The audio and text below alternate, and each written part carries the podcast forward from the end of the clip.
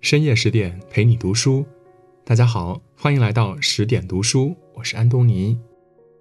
今天我们要分享的是，都二零二二年了，为什么我们还在追周杰伦呢？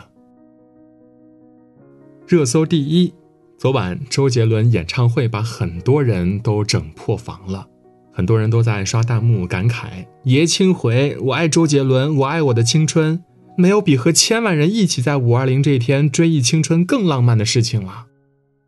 虽然这次线上演唱会只是九年前的重映，但是热度却比很多全新演唱会都要高。舞台上的周杰伦穿着亮片装，抱着电吉他，轻易就能把人们的回忆牵扯回年少的时光。有人说，华语乐坛里能够从出道以来一直站在巅峰上的人，也只有周杰伦了。尽管时光易逝，但是周杰伦这个名字依然像一个精神符号，在岁月的长河里历久弥新。二十多年了，为什么周杰伦能这么火呢？因为对于很多人来说，他不仅是一个歌手、一个偶像，更是一代人的成长，一代人的青春。提起周杰伦最经典的歌曲，或许每个人的心里都有不同的名字。青花瓷、千里之外、七里香、菊花台、听妈妈的话、告白气球、本草纲目，而和这些歌声一同响起的，往往还有一整个青春时代。年岁渐长，我们见过多少明星红了又翻车，但是周杰伦依然和他的歌声一样，在人们心中屹立不倒。他的蜗牛、听妈妈的话入选小学课本，青花瓷被写进高考试卷。古风歌曲《发如雪》甚至被日本人编进了教材里。周杰伦曾说过，自己身上有一种责任，无论对听众还是对社会。于是，他的歌里有亲人泡的茶，也有童年的稻香，有青春年少的炽烈和青涩，也有中国文化的博大精深。听他的歌，人们学会了爱和勇气，也多了一份民族自信。很少有人知道，周杰伦的祖父周赞文是抗战时期的进步人士，他暗地里掩护了很多知识分子转移，后来迫于压力才来到台湾。在父辈的影响下，周杰伦的血液里始终流淌着爱国爱家的情怀。汶川地震时，他向灾区捐款超过四千二百万元，是台湾地区捐款最高的艺人。从二零零九年开始，周杰伦每年都会捐助三百多位贫困儿童，资助额达到五百万。新冠期间，他不仅第一时间捐了三百万元，还为抗疫主题曲《等风雨经过》作曲，致敬勇敢生活的每一位普通人。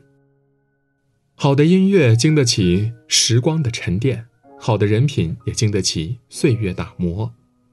走过半生，周杰伦仿佛还是那个怀着赤子之心的少年。但行好事，莫问前程。美国诗人惠特曼说：“唯有人的品格最经得起风雨。”从二十年前的青年偶像到一个时代的精神符号，周杰伦始终凭借人格魅力占据华语乐坛的高处，让人油然生敬。周杰伦听妈妈的话里有句歌词。为什么别人在那儿看漫画，我却在学画画，对着钢琴说话？其实这段歌词也是周杰伦童年的写照。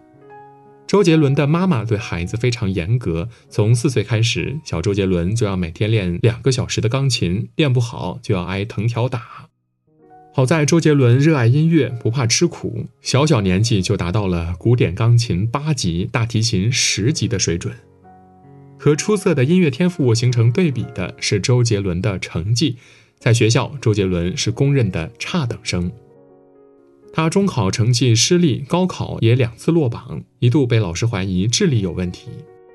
一九九六年考不上大学的周杰伦只能去一家餐馆打工，但是周杰伦并没有因此放弃心中的音乐梦，每个月发完工资，他都会去买磁带，尝试自己写歌。十八岁那年，周杰伦参加了一档选秀节目，在节目上，他写的谱子引起了主持人吴宗宪的注意。吴宗宪觉得周杰伦的谱子不仅复杂，而且抄得非常工整。他想，能把曲谱写得这么认真的人，做音乐也会很认真吧。于是，吴宗宪把周杰伦签到了自己的公司。来到新的环境，周杰伦开始摩拳擦掌，施展自己的创作才华。然而，现实很快给他当头一击。因为写的曲子不入流，连续两年的时间，周杰伦都领着最低的收入，租不起房，吃不饱饭，甚至连衣服都要问好兄弟刘畊宏借。老板吴宗宪也为他操碎了心。他拿着爱徒写的谱曲四处推广，可从来没有被人采用过。很多当红明星都觉得周杰伦曲风奇怪，不适合主流的市场，这让他很沮丧。但他不想放弃，别人不唱，那就自己唱。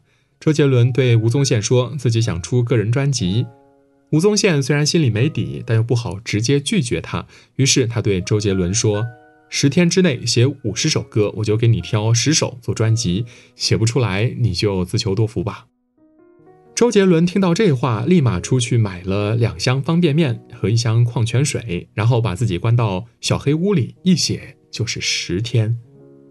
写歌是一个耗脑力的活儿，周杰伦写到流鼻血，脑袋也嗡嗡响。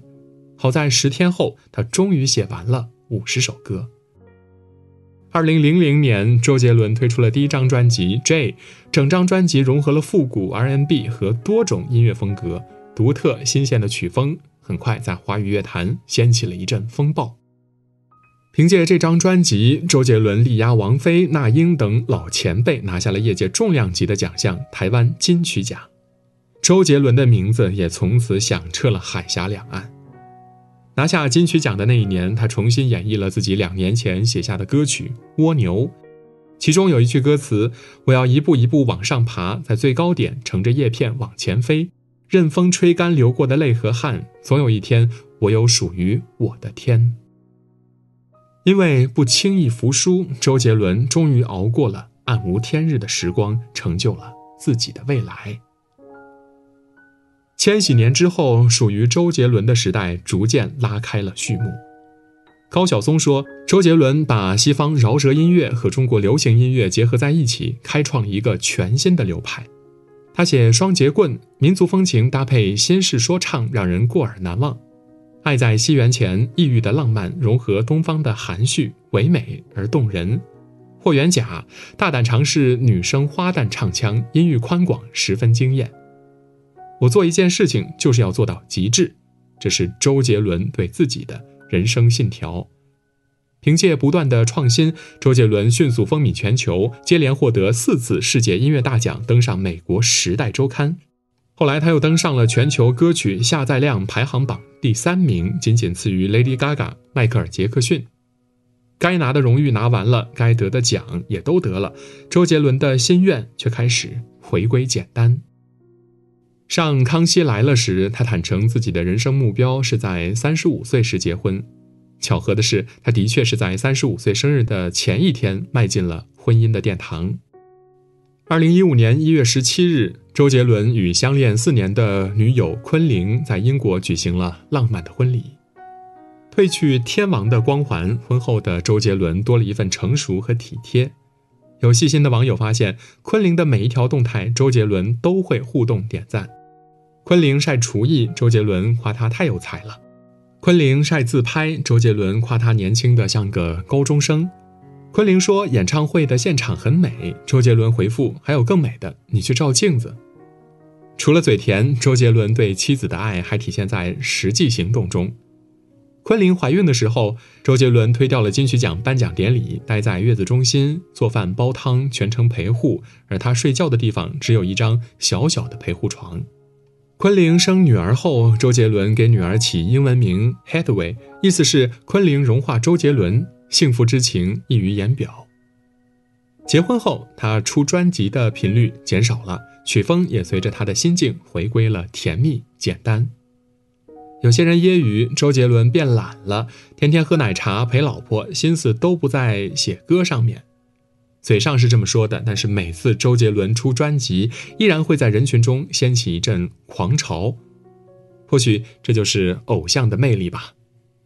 曾经的天王偶像已经过了不惑之年，当了丈夫，当了爸爸，知道自己的生活重心在哪里。粉丝们也在周杰伦的身上照见了一个人的成长：年轻时对自己热爱的一切全力以赴，成家后珍惜爱人和亲人，享受平淡又温暖的每一天。就像导演樊小纯说的：“人不需要活太多样子，你认真做好一件事，会解释所有事。很多时候，人无需顾虑太多，在适合的年龄做适合的选择已经足够了。”还记得三年前，微博上掀起了一场“谁才是华语乐坛顶流”的骂战。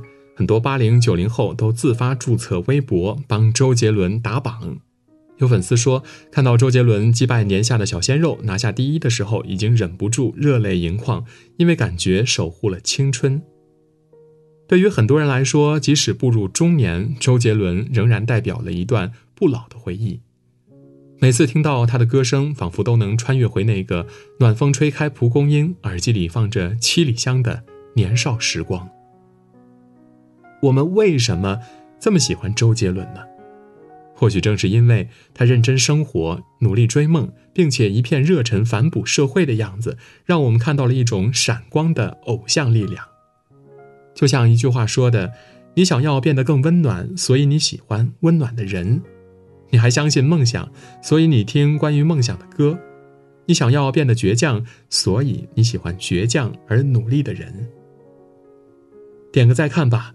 愿每个喜欢周杰伦的人都能眼中有星光，心中有热爱，活成自己想成为的模样。今天的文章就到这里。如果喜欢我们的文章，可以在文末点亮赞和再看，也可以在留言区说出您的观点。更多美文，请您继续关注十点读书，也欢迎把我们推荐给您的朋友和家人，一起在阅读里成为更好的自己。我是安东尼，我们明天再见。